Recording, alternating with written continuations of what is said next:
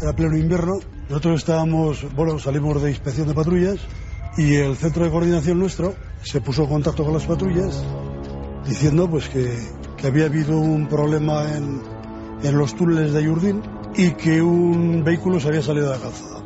Bueno, nosotros estábamos muy próximos a la, a la zona, la carretera esta.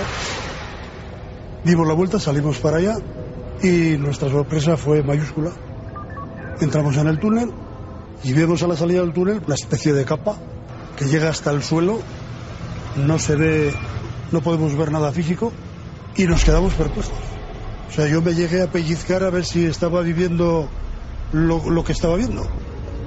Era una cosa, o sea, una capa enorme de aproximadamente dos metros o dos metros y pico de altura y no pudimos ver nada. O sea, dentro de la oscuridad llevaba una capa, se veía la zona de la capa quizá más oscura que el resto, iluminado con las luces del vehículo, no se veía una oscuridad intensa y los brazos abiertos, caía la capa hasta el suelo, pero no se veía ni pies ni, ni rastro físico de ningún tipo. No se ve ir por ningún lado. Se ve desvanecerse en el centro donde está. Visto y no visto.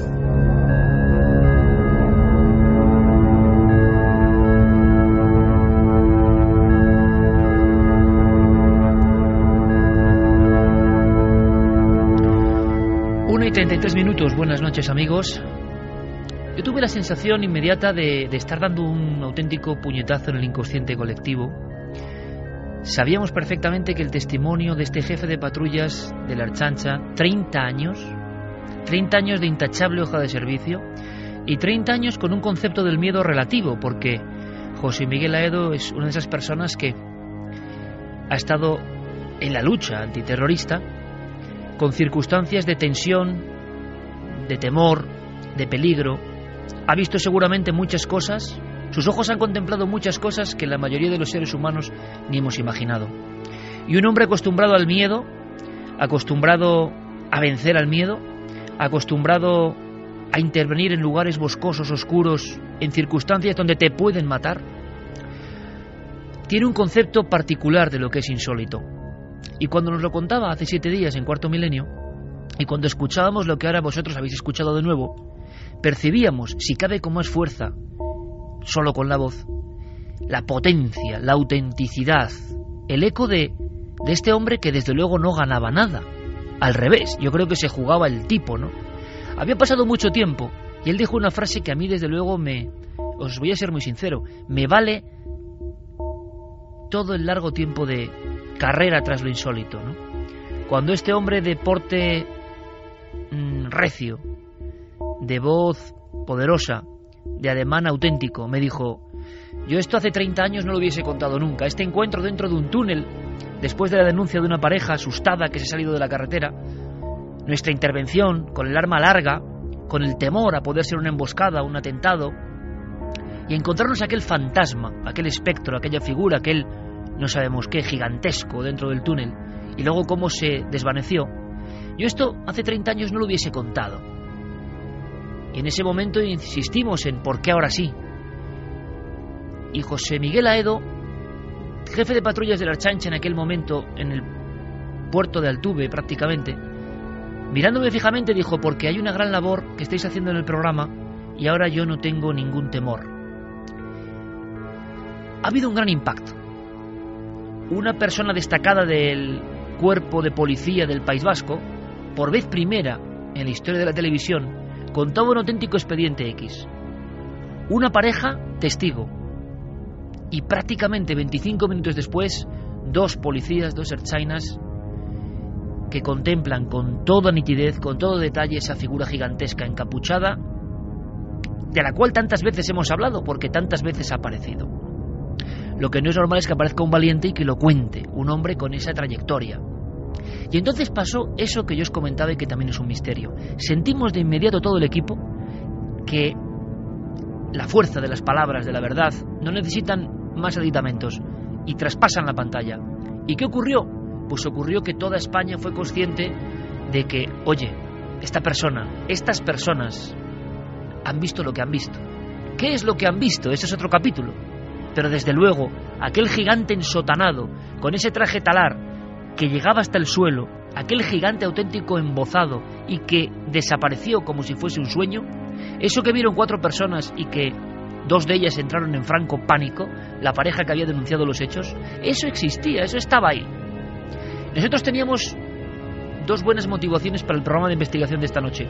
Primero, comprobar con satisfacción que la respuesta de las familias, del entorno del testigo, de los medios de comunicación y de las fuerzas de seguridad del Estado había sido muy positiva.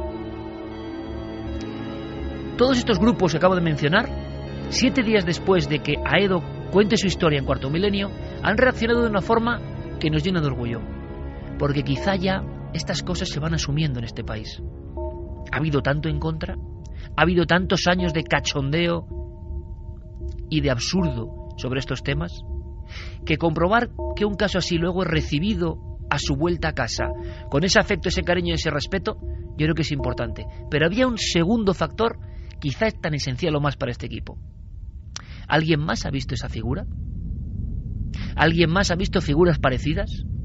Y de inmediato empezó a surgir esa catarata de informaciones. Una de ellas nos llegaba desde la misma zona, desde el mismo puente, desde el mismo túnel, ese punto negro del que ha hablado nuestro compañero Javier Pérez Campos y que se convertía en realidad gracias a la gran labor, a la gran labor, repito, de ese investigador honesto y sin igual que es Enrique Chazarra, que pensando, como yo, que esto era leyenda urbana, siguió tirando del hilo y acabó encontrando a estas personas tan físicas, tan reales, que habían vivido esta historia. Pues bien, recibíamos esta misma semana, después del eco y de pedir ayuda para ver si otras personas se habían encontrado con estas sombras, bueno, sombras bastante corpóreas, por cierto, que es que veían hasta el tono del traje, hasta el cimbrear de, esas, de esas togas en el suelo, ¿no? Nos decía este amigo comunicante, buenas noches, he estado viendo vuestro programa y me he quedado alucinado con lo que contabais. Soy de Pamplona, pero llevo más de 10 años cazando en Zuya Sigoitia. El túnel de Ayurdín divide nuestro coto de caza y tuve un susto en la salida del túnel una vez. Antes de aquello, en un pequeño monte situado a la salida del túnel, en el monte de Jugachi, hay una ermita en él. Estaba cazando y vi un espectro o algo similar a lo que describía el Erchaina, pero era pleno día. Este ejemplo gráfico ha ido acumulando testimonios. Este tipo de sucesos han ido llegando esta semana y hemos querido hacer un programa de investigación. Hemos querido escuchar las voces de esas personas que en diferentes puntos de España se han encontrado con el retrato robot, con lo mismo, con el calco, que ya viene siendo no habitual, pero sí frecuente en el mundo de la investigación. Y esta noche queremos saber algo más. Queremos saber qué puede significar esto. Porque tradicionalmente estas apariciones en la carretera se han asociado con el fenómeno de los ovnis, por ejemplo. Pero curiosamente en estos casos no hay una luz, no hay nada que acompañe a estas figuras. Hay quien piensa que puede ser una señal. Pero ¿qué señal es esa? Esta noche, queridos amigos de Milenio 3, todos juntos, y os animamos a ello, partimos en busca de esa sombra, de esa sombra en la carretera.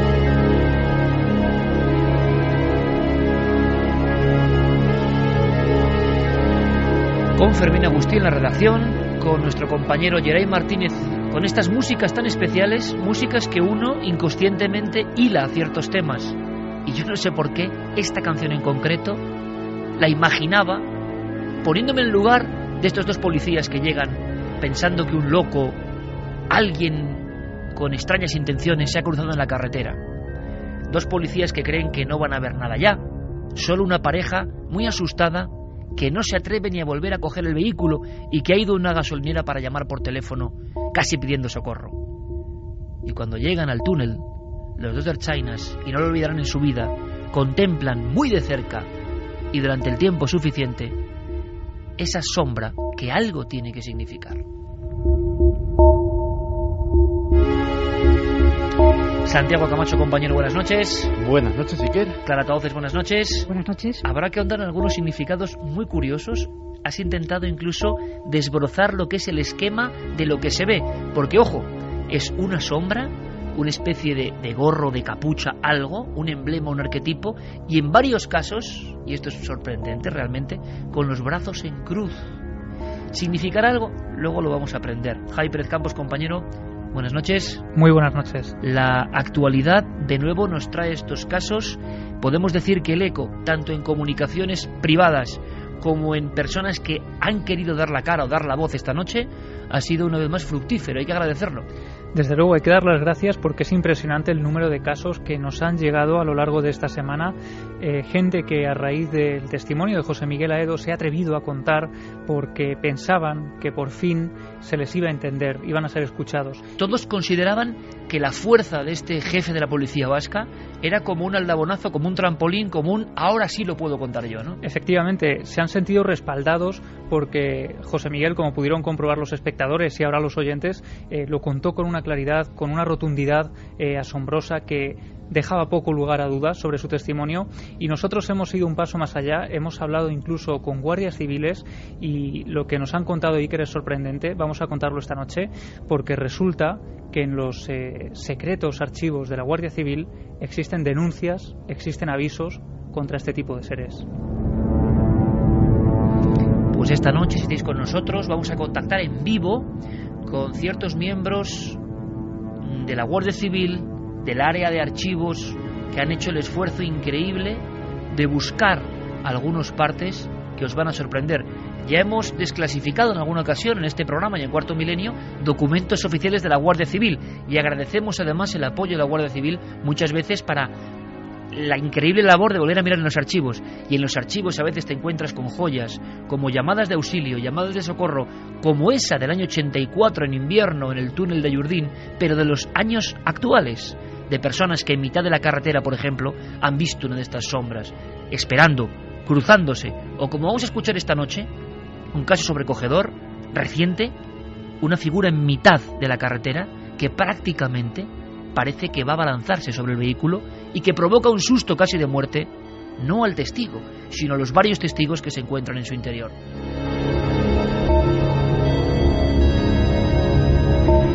Una y 44, Carmen, buenas noches. Buenas madrugadas. Y por supuesto, hoy, porque esta operación continúa entre televisión y radio, que son programas hermanos, tendremos muchísima atención a las redes sociales y al envío al mail. ¿Por qué? Porque puede que esta noche, de caza de la sombra, podemos llamarlo así, caza a la sombra, eh, podamos recibir otras informaciones muy interesantes. Quedan, por ejemplo, algunas, quizá por cronología vital no nos lleguemos, pero el propio Aedo tenía interés en esa pareja que llamó, esa primera pareja que en una noche de invierno eh, va camino de Vitoria Bilbao y se encuentra con lo imposible, con lo inconcebible, si siguieran con vida, qué hermoso sería, ¿no? Saber de ellos. O el otro testigo de la policía, eh, cuya vida se derivó por otras lindes, cómo sería de bonito para este programa localizarlos, saber de más personas que vieron a la misma figura. Así que hoy es muy importante lo que nos llegue, como siempre, pero hoy especialmente importante lo que llegue a través de vías de contacto. Nos ha pasado en otras ocasiones, Iker, que sin saberlo ninguno de los testigos nos estaban contando prácticamente lo mismo, sin conocerse y sin saber que había testimonios anteriores, con lo cual puede ocurrir también con los casos que vamos a escuchar en Milenio 3. Vamos a dar las vías de contacto para que se pongan en contacto con nosotros si han sido testigos de algo insólito en las carreteras o si esos, eh, esa pareja del coche nos está escuchando o alguno de sus familiares y se siente identificado. Pues que se ponga en contacto con nosotros a través de Nave del Misterio, tanto en Twitter como en Facebook como en Google Plus o a través del correo electrónico milenio3 con número arroba cadenaser.com. En navedelmisterio.com la pareja... Eh, la pareja temible en el mundo de la investigación, Diego Marañón y Guillermo León, ya tienen todo activado, eh, ya seguro que van dando esa información paralela esa información cada vez más interesante. Tenéis todos nuestros contenidos audiovisuales, todas las novedades, todos los libros, toda la documentación que muchas veces nos preguntáis, ¿no? Oye, sobre este tema que habéis hecho el dossier, ¿qué libros hay? ¿Qué, ¿Qué, puedo leer para ir un poco más allá, profundizar? Bueno, pues todo en las secciones diferentes de navedelmisterio.com con Diego y Guillermo llevando todo a tope. ¿Estáis todos? Nosotros dispuestos a ir a la caza de la sombra. Toda la actualidad en torno a nuestros programas en navedelmisterio.com, el portal hacia lo desconocido. Búscanos también por Nave del Misterio en Twitter, Facebook y Google Plus.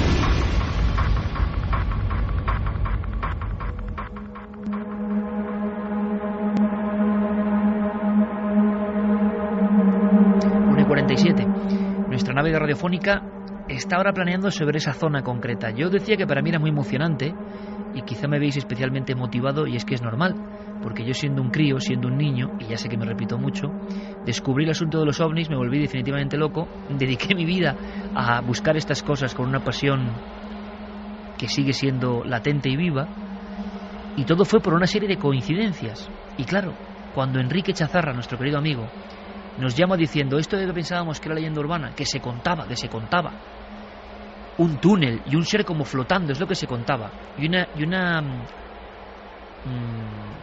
furgoneta o vehículo de la archancha con los dos policías asombrados, ¿no? Mirando y contemplando aquello que flote y que se desvanece. Luego el caso era mucho más tremendo, porque no sabíamos que eh, José Miguel Aedo, por ejemplo, al día siguiente con el compañero vuelven y observan solo sus huellas, no había nada más. Eh, aquel ser no había dejado, aquel ser tan grande, tan voluminoso, que tenía los brazos eh, extendidos, una altura de dos metros y medio, que no era una imaginación. Solo un necio, ¿no? Solo un ignorante puede pensar que cuatro ojos de la policía están viendo un efecto óptico algo similar, cuando podían ver hasta el tejido.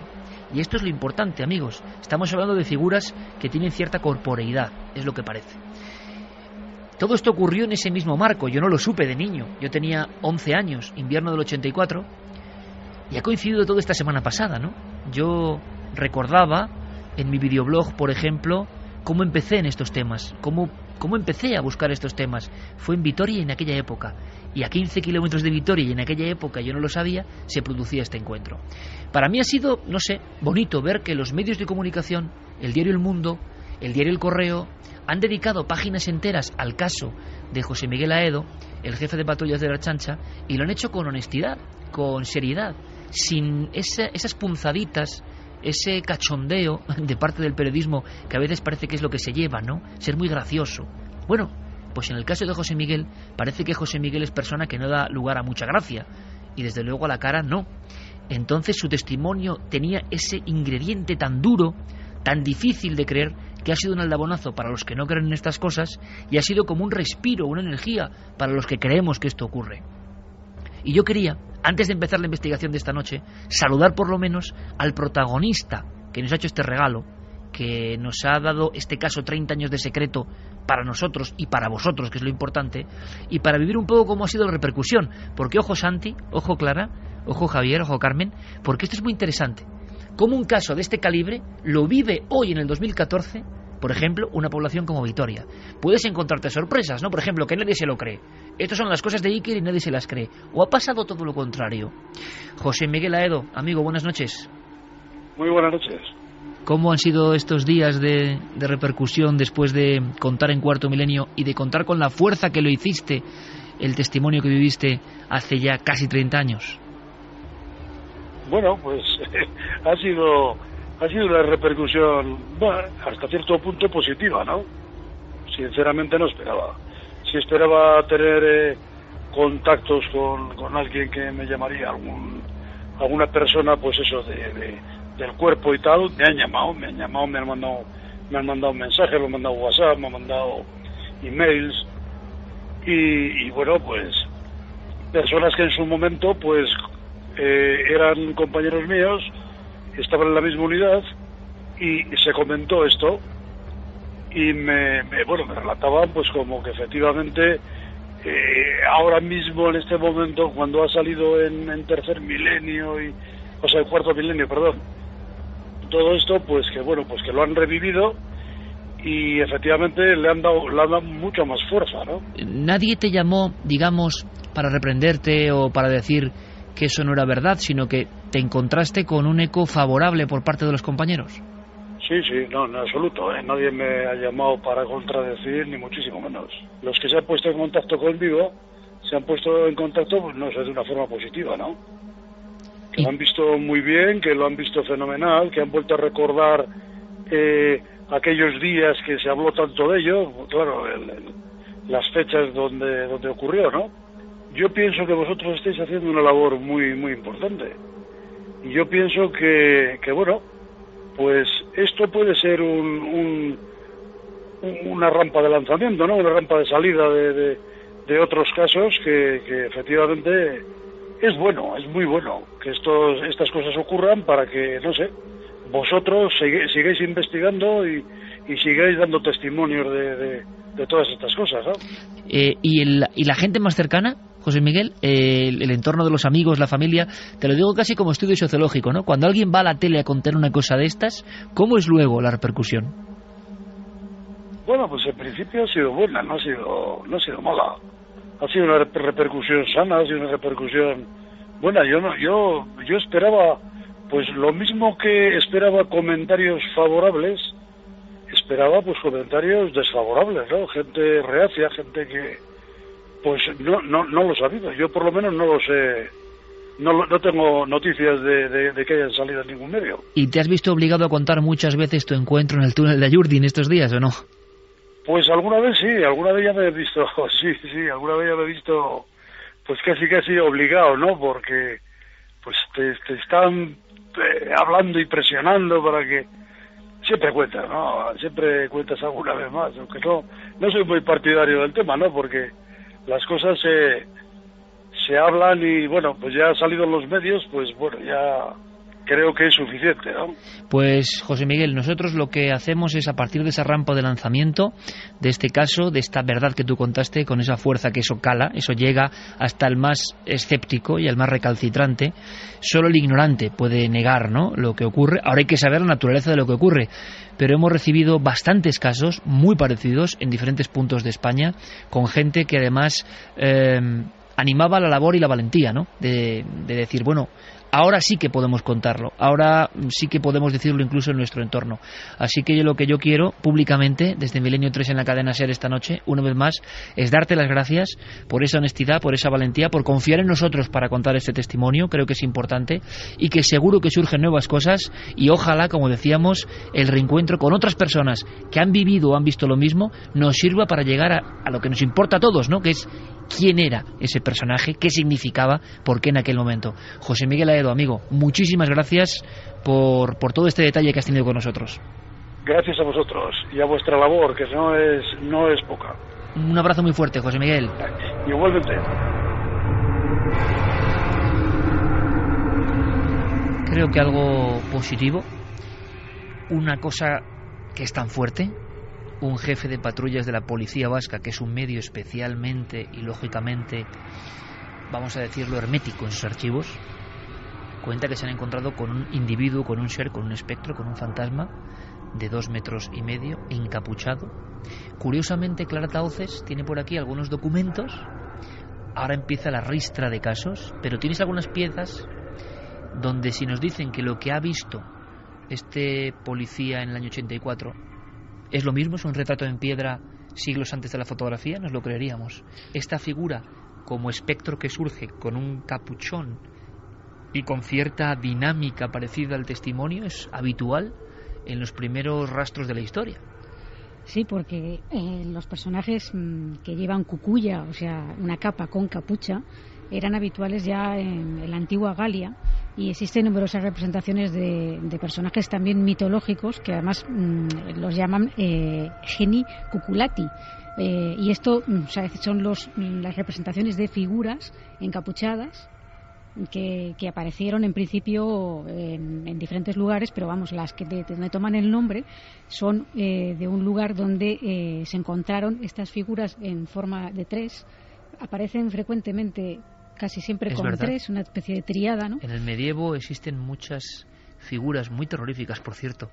Lo he contado alguna vez del caballero que se encuentra en el Camposanto a los tres amortajados. La figura de los tres amortajados creo que debe ver de todo esto. Pero hay piezas que tiene clara eh, la imagen que yo no había visto nunca y estoy asombrado, ¿eh? porque parece que son como retratos antiguos mm, de algo que era mito, pero mito creído, mito real, o sea que gente lo veía. Sí, porque eh, aparecieron, por ejemplo, en dos altares en un templo de Wadendorf en, en Austria eh, estas figuras que mm, había una inscripción eh, que concretamente decía genio cuculato, es decir, genio encapuchado. Genio encapuchado, como una mm. terminología que viene de la zona, sobre todo, de Austria, Alemania, Hungría, toda esa zona central de Europa. Sí, bueno, eh, en la Galia, también en Irlanda, es decir, aparece en diferentes lugares. Lo que pasa es que toma un poco este nombre genérico de, esa, de ese encuentro que fue en 1930 y de ahí ya mm, esas figuras genéricamente se llaman así. ¿Y qué sabemos de ese genio cuculato, que es una palabra nueva que yo desconocía, que me encanta?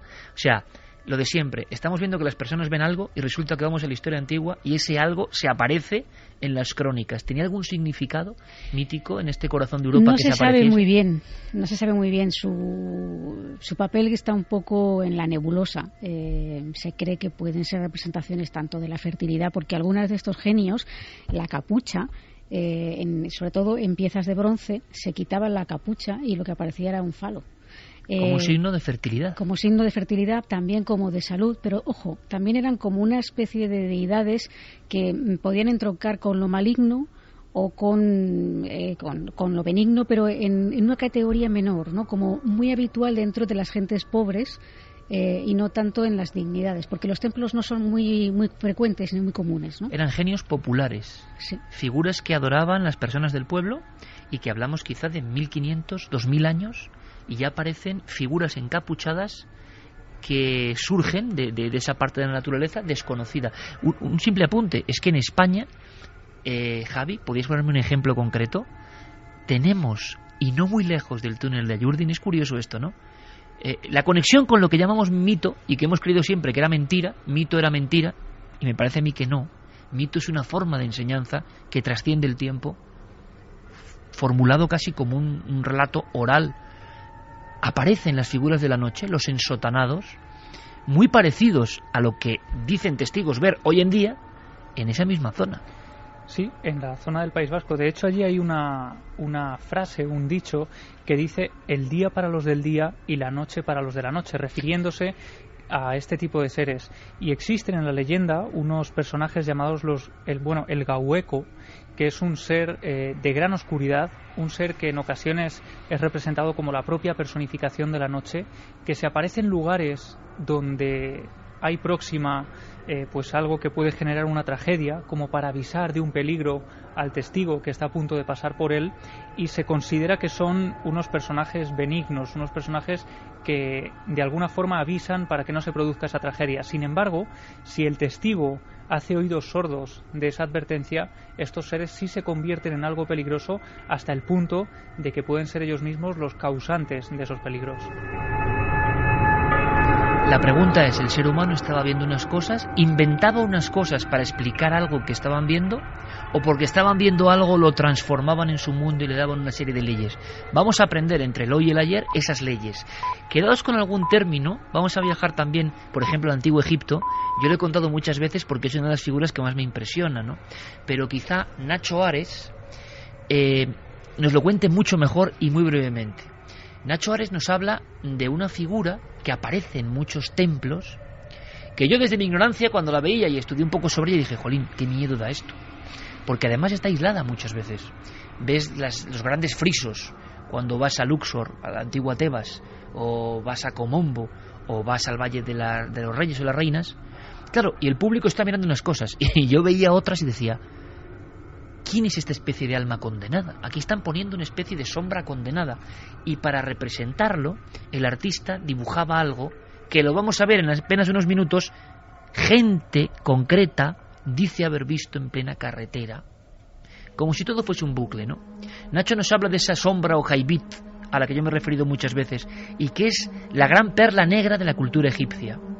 Pero en algunas tumbas, no en todas, en algunos lugares, no en todos, aparece. Y aparece como si fuese una sombra perdida, una sombra que no ha encontrado su lugar. Y el mito, repito, mito que puede ser cultura absolutamente real que hemos perdido, es que esa sombra, cerca del lugar de la muerte, podía aparecerse. Los antiguos egipcios creían que el cuerpo humano estaba formado por cinco componentes espirituales o mágicos. Estaba el Ka, el Ba, el Aj, el propio nombre de la persona y un quinto elemento muy importante era la sombra. Pues bien, esta sombra, que es descrita en las pinturas de algunas tumbas egipcias como una silueta negra abandonando la, la entrada de la sepultura, los propios textos que acompañan a esas representaciones nos están hablando de una entidad con vida propia, con una velocidad extrema en sus movimientos, lo que nos recuerda curiosamente a cómo son esas apariciones de sombras que en la actualidad hay personas que dicen ver cuando están en su casa, en su trabajo o en diferentes lugares. Tú recuerdas bien, Carmen, por ejemplo, esa figura tan famélica. Ojo a estos datos que vamos a dar porque los damos por algo. Una figura que siempre es delgada, excepcionalmente delgada respecto a otras figuras en Egipto, con un gran cráneo, con los brazos a veces muy delgados y extendidos, y como ha dicho muy bien nuestro compañero Nacho Ares, fijaos la expresión, ¿no? Se la dibuja o se la esculpe abandonando el sepulcro. En una especie de herejía, ¿no? Eh, no ha habido ese viaje a lo estelar, no ha habido ese viaje a la búsqueda de otras vidas, sino que por algún motivo que desconocemos, esa sombra, ese individuo, el que fue vivo, se ha quedado encarnado aquí, no trasciende. Y entonces, como si fuese convertido en lo oscuro, ese término es muy importante, surge de la sepultura y, y los artesanos egipcios y artistas lo esculpieron de esa forma. Tú lo recuerdas bien, ¿no? Sí, me acuerdo de muchos, eh, muchas tumbas que tenían esas pinturas, esos frescos, y donde esa figura se representaba perfectamente. Además es que es muy normal eh, que en Egipto, incluso en los papiros, eh, se, se, dibujara esa figura porque la muerte, como bien ha dicho Nacho, es que estaba unida a esa sociedad. la muerte y Egipto iban juntas, por eso la preservación de los cuerpos, las momificaciones, todo tenía que ver. Pues el retrato es ese. Quedémonos con ese ejemplo de la sombra que, se va del sepulcro y que tiene esa forma como de hombre sin rasgos, hombre que, si fuese un niño, hubiese dibujado sobre un papel rellenando todo de negro. Bueno, pues eso es aparecido y de eso hemos hablado en algunas ocasiones. Pero hay nuevos casos, esto es lo que nos sorprende. A pesar de los muchos casos que hemos contado, siguen llegando nuevos, con nombres y apellidos, con personas con su profesión. Fijaos hasta qué punto esto suena a veces increíble, que José María Moreno, em, que circulaba cerca de Orense junto a su hermano, cuando hablábamos en un primer contacto me decía, Iker, mi hermano y yo no hemos probado el alcohol en la vida. No hemos probado una gota de alcohol en la vida. Me parecía curioso, porque era una aclaración de decir, oye, lo que contamos es tan increíble que ni tenemos ninguna enfermedad mental, ni hemos probado el alcohol, ni nada.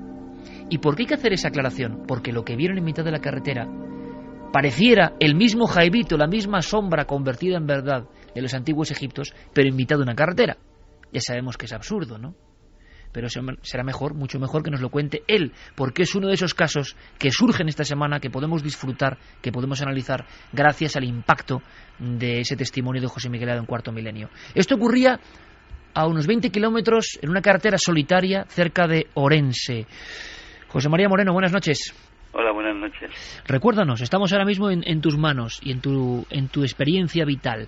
Fue hace ya bastante tiempo, realmente, ¿no? Hace pues más de 20 años. Sí, más de 20 años aproximadamente, sí. Cuéntanos, estamos ahora mismo observando la situación. ¿Estabais eh, en algún punto concreto de la provincia de Orense? ¿Sois dos hermanos? Sí. ¿Más o menos qué hora sería? Serían sobre las dos y media de la noche y, veníamos pues camino a casa, que era una aldea pequeña de, Orense. Prácticamente lo que sí que me recuerdo más o menos es los, el kilómetro, porque eso sí que lo tomé de referencia, más o menos era entre 24 y 30 kilómetros antes de llegar a Orense, recuerdo bastante oscura, en esa época tampoco había tanta luz ni, ni, ni alumbrados por las carreteras, eh, pues nada, íbamos circulando y, y iría a una velocidad de unos 80, entre 80 a 100 kilómetros por hora más o menos.